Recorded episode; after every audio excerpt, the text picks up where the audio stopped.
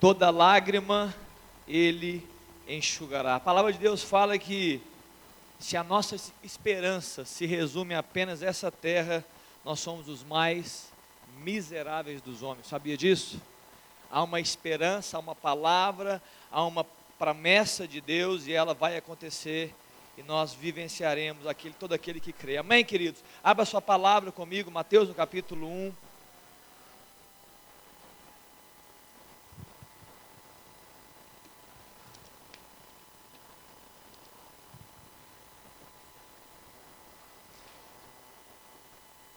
Quero nessa manhã falar de alguns textos, mas é o, é o primeiro introdutório. Eu queria trazer uma reflexão, eu queria que você utilizasse esse tempo de Natal, esse tempo de trazer essas canções que falam do Mestre, falam do Senhor, falam da sua vinda, para refletir sobre esse texto tão conhecido, tão é, já lido e já pregado com certeza, inclusive nessa igreja. Mateus 1, no verso 23, fala: Eis que a Virgem conceberá e dará à luz um filho, e ele será chamado pelo nome de Emanuel, que quer dizer Deus conosco. Amém, queridos? É uma grande esperança. Entendemos que em Jesus nós temos a certeza de ser Deus conosco. Ele é Deus conosco. Amém? Eu tenho certeza que a maioria de vocês, sem dúvida nenhuma, crê nessa palavra. Crê. Eu acredito nisso. A maioria, sim, que Jesus é Deus conosco. Mas eu fiquei pensando nesses dias o que significa essa palavra Deus conosco quão intenso eu e você estamos vivendo essa realidade. Quão intenso essa realidade está se manifestando na sua vida. Deus conosco. Ou também quão intenso pode ficar essa palavra, que é a palavra que diz que Jesus é Deus conosco. Vocês entendem a pergunta? Quão intenso é isso na minha vida? Quão intenso é isso na sua vida? Eu sei o que pode acontecer. Essa palavra que diz Deus conosco, imagine ela na sua maior intensidade. Com toda toda a realidade que essa promessa ela essa ela, ela pode gerar na vida de um homem ou uma mulher. Com essa palavra nós somos livres do pecado, nós somos libertos das trevas, nós somos blindados das ansiedades, das angústias, porque é Deus conosco, amém ou não? Nós somos livres do mal, nós somos é, protegidos, investidas de Satanás contra nós, por quê? Porque é Deus conosco. Nós somos não, não somente olhando para nós, mas olhando também para os outros, nós somos habilitados para toda boa obra, por quê? Porque é Deus conosco, amém? E pensando sobre isso, pensando na igreja do Senhor, pensando na minha vida, e pensando na sua vida, eu falei, eu orei o seguinte, falei, Deus, será que nós estamos sendo intensos em usufruir, em experimentar desta palavra? Que Jesus é Deus conosco? Como nós cantamos aqui, eu, eu, vou, eu, eu não vou roubar o texto, não, porque eu já tinha escrito aqui. O Ricardo leu Isaías 9, 2. O povo que andava em trevas viu o que? Viu forte luz e aqueles que viviam nas regiões da sombra da morte, resplandeceu-lhes a luz. Ou seja, uma promessa dos salmistas, dos profetas, uma profecia dada há muitos anos atrás se tornou realidade, realidade em Cristo. É importante a gente entender, a Bíblia não é só um livro de promessas, mas também um livro de realidades. E eu e você precisamos usufruir. Só que para usufruir de realidades espirituais, nós precisamos entender as coisas de Deus. Porque você só entende, você só usufrui do que você entende. E nós temos que aprender a usufruir. A palavra de Deus fala, Salmo 34, ó, provai e vede que o Senhor é bom. Ele é bom. Ele é bom. Mas o salmista está dizendo: olha, vocês precisam provar da bondade de Deus. Então há um passo que eu e você temos que dar. Há um passo, alguns passos que o homem precisa dar, a mulher precisa dar, para usufruir das realidades da palavra de Deus. E especialmente essa que é a maior realidade. Jesus é Deus conosco. Amém? Eu queria trazer nessa manhã algumas reflexões sobre essa grande proximidade ou essa grande afastamento que muitas vezes eu e você vivemos. Por que, que nós vivemos esse afastamento? Ou porque, ou o melhor, nós temos que viver uma proximidade, nós temos que ser mais intensos nessa realidade da palavra de Deus que diz que Jesus, Ele é Deus conosco. Apesar de ter sido profetizado que a luz veio aos homens, né, que a luz viria, um texto que está em João 3,19 também fala isso. Fala que a luz de Deus veio aos homens, mas os homens amaram mais as trevas do que a luz, por quê? Porque as suas obras eram más. Então a luz chegou, mas os homens amaram as suas próprias obras. Os homens desejaram, escolheram as suas próprias obras. É isso que esse texto está dizendo. Os homens amaram as suas próprias obras. E por isso eles se mantiveram em trevas. Muitas vezes, eu e você, podemos estar vivenciando isso. Não importa a intensidade ou o grau de intensidade. A gente não pode ser 8 ou 80. Ou você tem fé, ou você não tem fé. Jesus disse: homens de pequena fé. Muitas vezes nós estamos vivendo uma intensidade menor, nós estamos vivendo não toda essa realidade que a palavra de Deus nos ensina. Por quê? Porque nós estamos escolhendo as nossas próprias obras. E por isso ele diz: nós estamos amando, priorizando coisas, e isso nos, nos tira essa essência de Jesus ser Deus conosco, em toda amplitude. Está entendendo o que eu estou dizendo, igreja? Que, que, que essa palavra deve manifestar no meio do seu coração. As obras dos homens os tiraram de Deus e ainda continua nos afastando do Emanuel. Ainda acontece isso. As nossas escolhas e prioridades são as nossas decisões de vida que determinam os nossos alcances de Deus. Entende? É um movimento que acontece todos os dias na minha vida e na sua vida. São os alcances de Deus, são os alcances. Quanto nós estamos alcançando a Deus. Há um texto que fala que você vai buscar a Deus de todo o seu coração e você vai encontrá-lo. Então há, há movimentos o movimento de Deus para com os homens já foi feito, já está estabelecido em Cristo.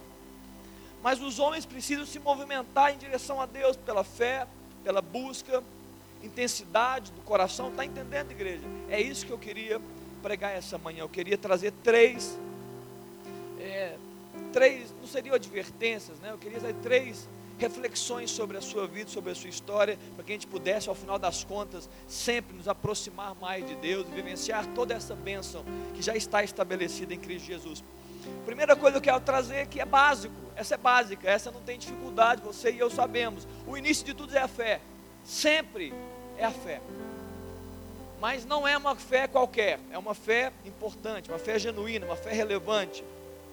Jesus ele fez milagres e, e aí certa vez os homens chegaram para Jesus e eles queriam andar com Jesus. Jesus olha para eles e fala assim: Olha, vocês estão atrás de mim pelo pão que eu dou para vocês. Vocês não estão atrás de mim por quem eu sou, mas pelo pão, pelo alimento que eu estou dando. E ele, ele continua dizendo: Trabalhai, não pela, pela comida que perece, mas pela aquela que permanece, aquela que vai eterna. E aí os homens perguntaram para Jesus e disseram assim, João no capítulo 6: O que faremos? para fazer as obras de Deus. Eu tenho certeza que a maioria de nós aqui faria uma lista, né? E ele diz o seguinte: olha, a obra de Deus é essa, que creiais naquele que o Pai enviou. Essa é a obra. Esse é o princípio. A obra de Deus é essa, você crer nele, crer em Jesus, crer verdadeiramente, crer com uma entrega, crer com uma confiança, crer, crer com uma sujeição, com uma abnegação, é, uma, é um crer genuíno, crer em Cristo. E ele fala qual forma de crer. Em João no capítulo 7 fala, eu já disse aqui um dia na, na igreja, João 7,38. Quem crê em mim, como diz o que? As escrituras. Então não é uma crença da tradição da minha família, não é uma crença do meu pai, não é uma crença da minha mãe, não é uma crença do calendário do mundo antes de Cristo, depois de Cristo, não é uma crença histórica, é uma crença como diz as escrituras. A Bíblia fala: se você crê em Jesus, como a palavra de Deus fala a respeito de Jesus, não como os amigos falam, nem como o pastor diz, mas é como a palavra de Deus fala. Se o pastor fala da palavra, é o que o pastor fala. se o amigo seu fala, da palavra é o que o seu amigo fala, mas não é o que você pensa a respeito dele, é o que a palavra de Deus diz a respeito dele. A Bíblia fala que do seu interior fluirão rios de águas vivas. Então Deus nos chama a uma fé ainda maior, uma fé mais intensa, uma fé segundo as Escrituras. Qual o problema disso? Nós não estamos lendo a Bíblia. Essa geração que está chegando não lê a Bíblia. Nós, nós terceirizamos a nossa intimidade com Deus. Você escuta no YouTube, você escuta uma palavra, você ouve, mas você não vai na fonte e você não fala, meu Deus, fala comigo, Senhor. Não fala através de ninguém, não. Fala comigo diretamente. Fala comigo sobre as suas escrituras. Jesus ele andava, irmãos, ele andava no meio de um povo que conhecia muitas escrituras. Havia muitos mestres no meio daquele povo judeu, muitos homens irrepreensíveis segundo a lei, zelosos das escrituras. Só que por alguma razão, esta escritura, essa palavra, não, e o conhecimento que eles tinham, não gerou neles a revelação do Filho de Deus. Jesus começou a andar no meio do povo, e eles tinham muito conhecimento, mas não tinham revelação do Pai. Então, quando eu oro, quando eu leio a palavra, eu aprendi isso. Eu não leio só para decorar um versículo, eu não leio só para saber, eu não leio só para subir no púlpito e, e, e, recitar um texto. Olha que bonito, ele sabe recitar um texto. Eu leio essa letra buscando o Verbo de Deus, entende? Eu leio essa palavra não para o meu intelecto, mas para o meu espírito. Então eu falo, Deus, se revela a mim enquanto eu leio a sua palavra. Revela-te a mim. É assim que eu leio. Deus, eu quero entender o seu coração, o coração do Pai, o coração de Cristo, os valores, os princípios, o que Ele ama, o que Ele prioriza, o que Ele faria em meu lugar. Você entende? É isso, essa é a forma de ler uma escritura. Eu não leio para mim, eu não leio para vocês, eu leio eu leio entendendo Deus, eu preciso te encontrar aqui. E a primeira coisa especial é que quando você lê as Escrituras com esse entendimento, a primeira coisa que acontece é Deus se revelar a você. A segunda é que Deus te revela você para você mesmo. E não é muito bom, mas é importante. Deus te, ele, ele te revela para você. Deus, essa luz brilha, ele começa a falar de você para você mesmo. E quando acontece isso, é muito especial, porque aí você vive uma segunda experiência que é tão tremenda, que eu chamo da experiência, é, é, primeiro é um susto, mas depois é uma experiência que vai te aproximar ainda mais de Deus, que é a experiência da humildade, do quebrantamento. Você precisa se quebrantar diante de Deus. Você precisa entender, é, com a lei, nesta fé e nessa, nesse entendimento das Escrituras, Deus começa a revelar para você quem você é. Nessa revelação, você fala: "Não, eu não sou tão bonitinho igual a minha mãe pintava, né? Eu não sou, eu não sou tão especial assim como as minhas filhas acham que eu sou." Isso é quebrantamento, quebrantamento que gera entendimento de quem Deus é e quem você é. Isso gera arrependimento. Isso gera uma urgência de mudança. Fala assim: "Meu Deus, eu não posso continuar do mesmo jeito que eu estou, eu preciso mudar." Esse quebrantamento é reconhecer quem você é à medida de Deus, não a sua medida. É você reconhecer quem você é a, na perspectiva de Deus. E eu preciso dizer uma coisa: nessa perspectiva, não há lugar para soberba, não há lugar para o orgulho. Nessa perspectiva de Deus, dele te revelar para você mesmo, na medida dele, só há lugar para quebrantamento, para humildade, para reverência. Está me entendendo? Olha, o que, que eu ganho com isso? Você ganha proximidade. A Bíblia fala em Salmo 34: perto está o Senhor daqueles que têm o coração o que? Quebrantado. Coração humilde, coração reconhecendo quem Ele é, quem Deus é e quem você é. Nós precisamos reconhecer, queridos. A humildade, ela vai nos gerar proximidade de Deus. Tiago, no capítulo 4, verso 6, há um texto muito forte que a palavra de Deus fala que Deus ele, ele resiste ao soberbo, ele resiste ao soberbo, mas ele dá graças, ele concede graça ao humilde, está na palavra de Deus. Então, ao que tudo indica, o soberbo, o orgulhoso, e muitas vezes nós podemos estar assim, com soberbo e orgulho, qualquer que seja a intensidade, nós estamos bloqueando graça de Deus na nossa vida, entende? Ao humilde, ele derrama graça, ele dá o favor imerecido, ao soberbo, ele resiste. Aí você fala, Deus, Deus não, ô Léo, Deus não ama o soberbo? Não estou dizendo isso, Deus ama o soberbo. Mas aquele soberbo, ele vai precisar passar por um momento na sua vida para que algo aconteça no seu entendimento. Ele fala: Meu Deus, eu preciso me arrepender. O soberbo não é só aquele que diz assim: Olha, eu sou melhor que vocês. Esse também é soberbo. O soberbo não é aquele que não fala, mas ele pensa. Não, o soberbo também é aquele que não é moldável a Deus. Esse também é soberbo. O Espírito Santo está querendo fazer uma obra na sua vida, ele quer, ele quer moldar a sua história, ele quer, ele quer te fazer de novo, ele quer transformar o seu coração, ele quer tirar coisas da sua vida e colocar outras coisas, ele quer tirar a cultura do mundo e colocar a cultura celestial, ele quer fazer isso. Mas você não se permite, você não concede esse espaço a Deus, entende, querido? Isso também é soberba, isso é, é, é quase como uma idolatria, você colocar você no centro. O que acontece com isso? não vem graça. Mas eu creio que o amor de Deus se manifesta também a todos. Os movimentos de Deus na sua vida sempre serão, na essência, sempre serão para te voltar para o caminho.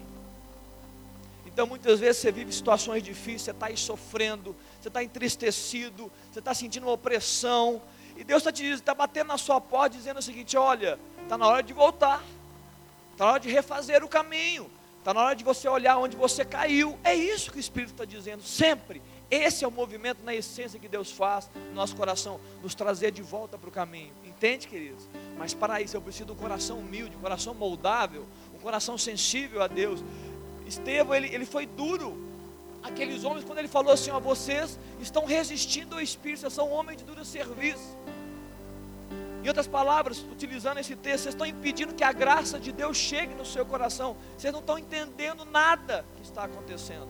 Vocês são perseguidores de Cristo e da sua obra. Então, querido, nós precisamos abrir isso, abrir o nosso coração. O texto de Salmo, no capítulo 51, Léo, põe esse texto que ele é muito bom. Salmo 51, verso 7. 17, perdão, Salmo 51, verso 17. Dentro desse contexto, eu vou esperar ele abrir para depois a gente ler junto.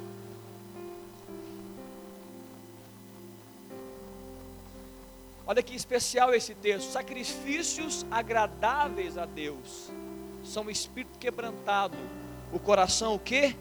Compungido e contrito, não o desprezarás, ó Deus. Está vendo? Olha, ele está dizendo que a, a, a, adoração verdadeira, sacrifício, entenda como adoração, como entrega, como renúncia, como sujeição a Deus. O que, que é isso?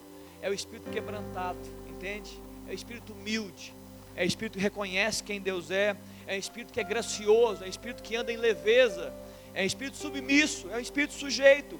Neste ambiente, a Bíblia fala que vai haver proximidade de Deus, ok? Perto está o Senhor deste homem desta mulher. Perto está o Senhor. Vai haver proximidade, vai haver sensibilidade. Por quê? Porque Deus encontrou um coração humilde. Eu falei de fé, eu falei de humildade, agora eu quero falar do terceiro ponto que tem a ver com isso. É um caminhar, né? Quanto mais eu entendo a Escritura, mais fé eu tenho. Quanto mais eu tenho fé no Senhor, e, e eu, mais eu me compreendo na medida dele, eu sou humilde, e nesse contexto eu vou me tornar uma pessoa obediente obediência é muito poderosa. A obediência gera uma bênção. Nós precisamos clamar a Deus, Deus, abre nossos olhos para que a gente seja obediente diante do Senhor. João no capítulo 8, eu quero também ler esse texto, pode ser, Léo? Esse também eu quero ler com a igreja. João no capítulo 8, no verso 29, Jesus ele, ele João 8, no verso 29, Jesus ele dá uma palavra a respeito dele a respeito dele e a respeito da proximidade. E depois ele fala: então agora está com vocês a bola. Ele chega no verso 29 e fala: Aquele que me enviou está comigo, não me deixou só. Por quê? Por quê? Ok? Jesus estava dizendo, Jesus dizendo: Olha, aquele que me enviou está comigo, ele não me deixou só, porque eu faço sempre o que lhe agrada. Em outras palavras, eu sou o que? Ou eu sou obediente. Há uma direção dada, há uma missão a cumprir. Eu vou andar nesse caminho e ele vai estar comigo. Amém ou não? Tem outra interpretação para esse texto? Não. Eu vou fazer o que agrada ao Pai e ele vai estar comigo no caminho. Obediência ao Senhor. Há um texto forte que o profeta Samuel, ele declarou para Saul. Saul tinha uma palavra: vai, destrói o reino, vença a batalha e não traga nenhum despojo, mata tudo. Animais, tudo. E ele, por alguma razão, desobedece a Deus. E Saul, um rei que é um rei das circunstâncias, ele vem e traz os animais, mas ele tem um argumento. Ele falou: o povo quis trazer os animais para sacrificar a Deus. Esse foi o argumento da desobediência. E uma coisa que eu aprendi, leva para sua casa aí, leva para sua vida. Quem é bom de argumento é ruim de arrependimento. Diante de Deus, a revelação de Deus veio, eu costumo entender isso. A luz de Deus brilhou, confessa e deixa. Depois eu volto para Saul. Daqui a pouco eu volto para Saul. Davi chegou e viveu a mesma experiência, uma experiência de pecado, de desobediência. E ele recebeu a morte no seu corpo. Quando ele ali, ele desejou Batseba, trouxe Batseba e, e, e assassinou Urias, o marido de Batseba. Aí eu te pergunto, você acha que ele sentiu a distância de Deus naquele primeiro momento? Ele sentiu a falta de vigor? Ele sentiu toda a falta de vigor que ele declarou em Salmos 58, 32? Eu não creio assim. Eu creio que enquanto ele pecava, ele estava sentindo prazer, enquanto ele estava é, é, é, construindo na sua mente né, alguma coisa, ele estava ali bem. Só que o vírus da morte entrou em Davi. E é como um vírus, uma bactéria, não existe isso, a medicina não fala que tem que ficar em quarentena, alguns vírus, eles demoram, é isso mesmo, ele a se manifestar, eles estão lá dentro. O vírus HIV, eu lembro que eu já ouvi sobre isso, tem muito, ele está ali no corpo da pessoa. E ele demora anos para se manifestar.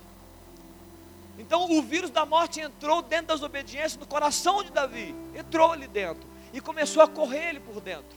Até o dia que ele, no Salmo ele fala: Enquanto eu calei o meu pecado, os meus ossos envelheceram, eu perdi o vigor, fiquei seco. Mas não foi no primeiro dia do pecado que ele sentiu isso.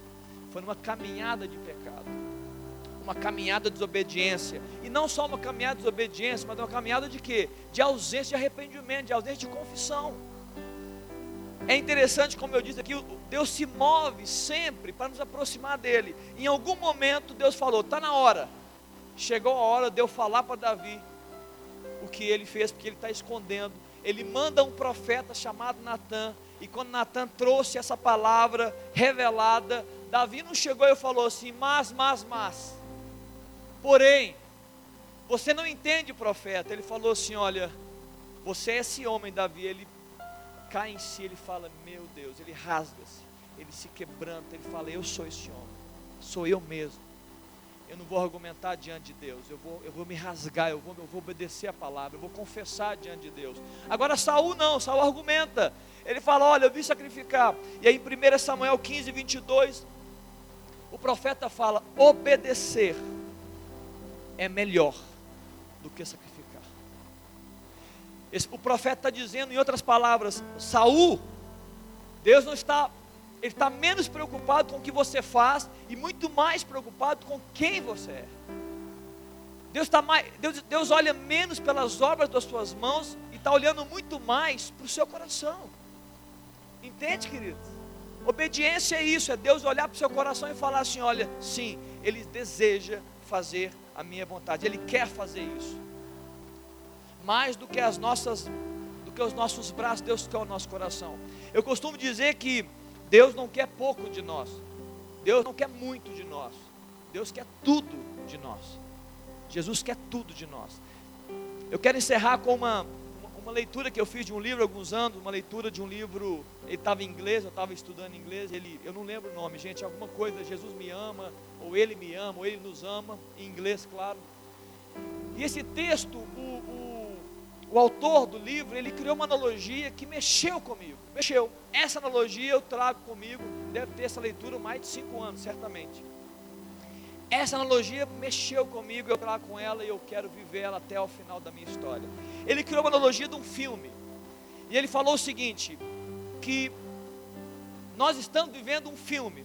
Alguém já viu um filme? Levanta a mão. Já viu? Já viu um filme? Não? Levanta a mão quem já viu um filme. Tem gente que nunca viu um filme aqui? Pelo menos a metade de um filme, o início dele. Claro que você já viu o filme. É só para você poder ficar ligado no que eu vou dar aqui agora. E ele estava lendo esse, ele estava vendo, é como se nós vivêssemos um filme. E sabe quando tem aquele filme que tem um ator principal, tem um mocinho, a mocinha não importa, a atriz principal, e aí é uma, é, pode ser andando, correndo, ou num carro, ou num cavalo, não importa. E aí nesses filmes de Hollywood tem os, aqueles pipoqueiros que só estão ali para levar uma batida de carro. Já viu essa? Ou então é, é só existe para atravessar a rua. O mocinho vai passar o carro e você atravessa a rua. Não são nem coadjuvantes, né? São o quê? Qual é o nome disso, hein? É figurante. E ele falou o seguinte: o filme que está acontecendo já tem um ator principal. O filme da terra é o filme de Cristo. Jesus. Ele é o princípio, ele é o alfa, ele é o ômega, ele é o princípio, ele é o fim. O filme já está acontecendo e ele é o ator, ele é o, o ator principal.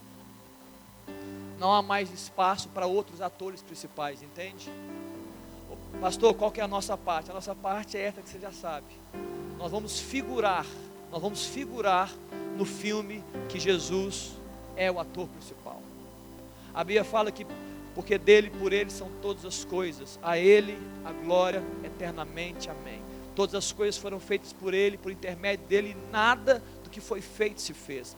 O seu filme, o filme da a sua história é figurar no filme de Cristo. Eu estava conversando ontem com os jovens e a gente fez algumas metas. E eu falei assim: ó, não tem como você fazer uma meta. Entenda a analogia de um filme. Não tem como você criar um script de vida você vê você perguntar para o ator principal, onde é que eu vou passar quando o senhor passar, entendeu? O que, que eu vou fazer? Porque o filme é de Cristo, nós somos só figurando, nós somos colaboradores do filme. Ao final da história, todo joelho se dobrará diante dele, porque ele é o ator principal, entende, queridos? A nossa vida é colaborar com este filme. A sua história é para colaborar com esse ator principal, Jesus. Tudo que você vive, toda a sua existência, os seus poucos anos nessa terra, porque a terra tem muito mais anos, são para poder colaborar com esse filme de Jesus Cristo, que daqui a pouco voltará e será erguido como rei. Ele voltará como rei dos reis, senhor dos senhores, e toda a terra vai ter que declarar isso. Feche seus olhos, eu queria orar por você. Querido, nós queremos uma proximidade de Deus, amém? Você quer proximidade de Deus no seu coração? Sim ou não? Amém ou não? Amém? Queridos, fé. Pastor, eu não tenho fé, então clame a Deus por fé. Pastor, o que, que eu posso fazer? Vai buscar a palavra de Deus, a palavra, o verbo de Deus. Leia a Escritura, busque. Coloque isso como uma meta principal. Deus, eu preciso ter mais fé. Eu quero ter mais fé no Senhor. Eu quero crer mais. Eu não quero crer como eu crio. Eu quero crer como diz as Escrituras Escrituras. Eu quero, eu quero crer em Deus no nível que Ele mesmo disse: o que é impossível ao homem é possível àquele que crê. Amém? Mas não somente crer por crer, mas uma, uma crença que nos leva a entendimento de quem nós somos em Deus, para que gere em nós o que? Um coração quebrantado, um coração contrito, humildade, porque perto está o Senhor desses homens e dessas mulheres. Perto está o Senhor desses homens e dessas mulheres, coração quebrantado e contrito. Querido, você quer proximidade com Deus? Apresenta Ele com coração quebrantado, humildade. Mo, seja moldável ao Espírito Santo. Não resiste a, não resista à ação de Deus seu coração. Além disso, caminhando nisso, se seja obediente à palavra, seja obediente a Deus, seja obediente à palavra obediente ao Senhor. Busque na palavra, busque orientação. Deus, eu quero fazer a sua vontade. Eu quero, eu quero, eu quero ter o prazer de figurar nesse filme que Jesus é o ator principal. Eu quero figurar, Deus. O que, que eu tenho que fazer? O que, que eu tenho que fazer, Deus, para poder estar perto do Senhor? Quando o Senhor passar, quando o ator principal passar, eu quero fazer a sua vontade. Vamos orar dessa forma. Pai, nessa manhã, Jesus, o, o nosso coração, ó Deus, a nossa vontade, Pai, é ter o Emanuel cada dia mais próximo de nós. Ó Deus, que, essa, que esse texto não seja um texto solto. Ó Deus, que Jesus sendo Deus em nós, não seja apenas uma, uma palavra de conhecimento, não, Deus, seja uma vivência, ó Deus, seja uma experiência, ó Deus, seja uma realidade diária da nossa vida. Ó Deus, que a tua presença, Deus, não seja só, Deus, uma promessa, não seja só, Deus, algo que foi dito a nosso respeito, mas seja algo, Deus, que nós possamos usufruir todos os dias. Ó Deus, a blindagem, a proteção, a, a, presença, a sensibilidade, a libertação, a cura, o consolo, isso, Deus, é isso que nós queremos. É isso que nós estamos precisando. Ó Deus, nos, nos alimenta, Pai, pela Sua palavra, aumenta a nossa fé no Senhor. Nos dá, Deus, um coração quebrantado, humilde, contrito no Senhor. Ó Deus, e, nos, e reverte, ó Deus, esse, esse modelo mental que nos faz desobedecer e muitas vezes escolher as nossas próprias obras, como os homens fazem. Ó Deus, de tal forma que as nossas prioridades não são as suas. Ó Deus, nos, nos faz isso, faz uma reversão disso, Deus. Ó Deus, muda o nosso coração, Pai, muda a nossa mente, para que Deus estejamos sim diante do Senhor buscando, ó Deus, vivenciar esse grande filme, um filme, ó Deus, que já está acontecendo em Jesus sendo o ator principal, ó Deus, da terra, da nossa vida e da nossa família. Pai, faz isso. É a nossa oração nessa manhã, em nome de Jesus. Amém, queridos? Amém. Queridos, Deus te abençoe. Eu estou no horário, pastor, já posso liberar? Amém. Meio-dia e 15, pelo menos meio-dia e 20, perdão. Queridos, os papais que têm filhos aqui no DINC, né, por aqui, né, pastor? Passa aqui pela, pela porta, pega o seu filho e Deus te abençoe. Vá em paz, Senhor te guarde e que você possa vivenciar ainda mais proximidade com Deus, em nome de Jesus.